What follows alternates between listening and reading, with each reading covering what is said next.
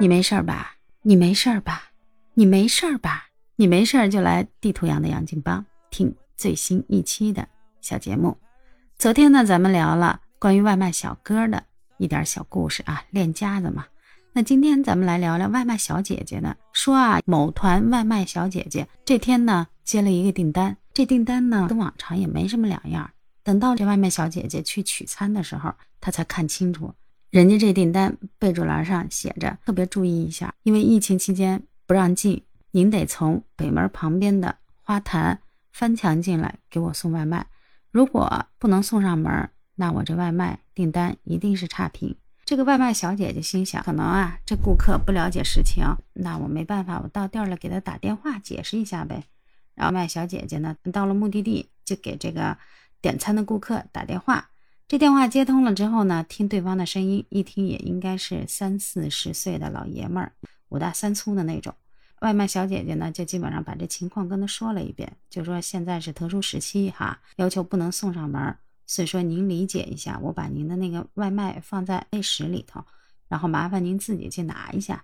然后这个顾客呢听了就不乐意了，就说我这点外卖啊，我特别备注了，就应该从那个花坛那儿，你给我翻墙进。你要翻墙进不来的话呢，我这个呀，我肯定是给你差评。这外卖小姐姐也说了，您看这大晚上的，我一女的，我也不能翻墙进去啊。再说。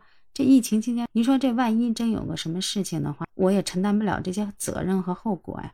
结果这顾客就是不听，就说我点了这么多次外卖了，人家都能做到，凭什么你就不能做到？啊，这个外卖小姐姐也挺刚的，心想，那我就不惯着你。你这顾客就算你是上帝的话，你这种无理的要求就不满足你。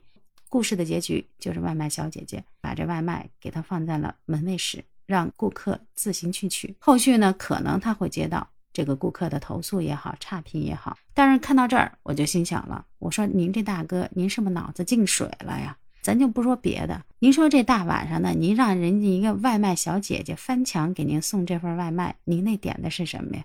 您那点的是国家宝藏啊！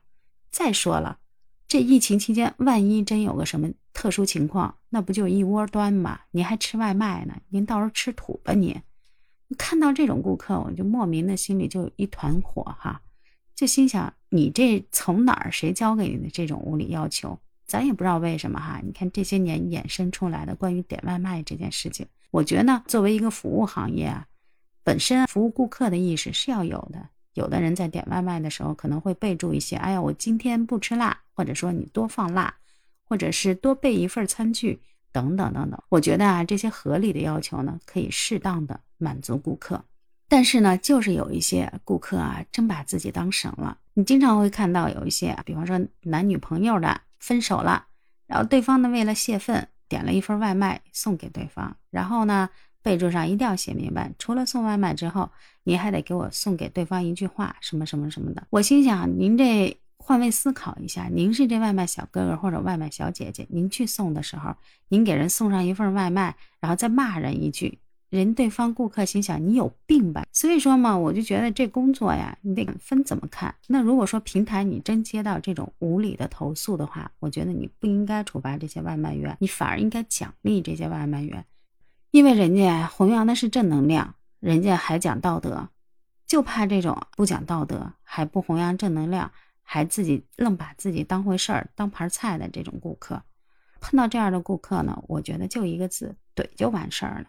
他让你给他送上门，还翻墙送上门，你给我翻一个试试来。再说了，你一大老爷们儿，大晚上的啊，你说你就为这点事儿，然后为难人家一个外卖小姐姐，你算什么爷们儿啊？是不是你都不配当男人啊？反正我说话有的时候比较难听，也比较直，但我觉得就是这样的，这种顾客就不惯着他，就该怎么怼他舒服就怎么怼他。好了。今天的怼怼更健康啊，就到这儿了。开玩笑啊，今天的杨金帮就到这儿了。明天聊点什么呢？明天的事儿，明天再说。如果您觉得这档栏目符合您的调性，请您第一时间点赞、订阅、关注，给个五星好评。有什么想听的段子或者好玩的点子，也可以在评论区留言给我。明天再会。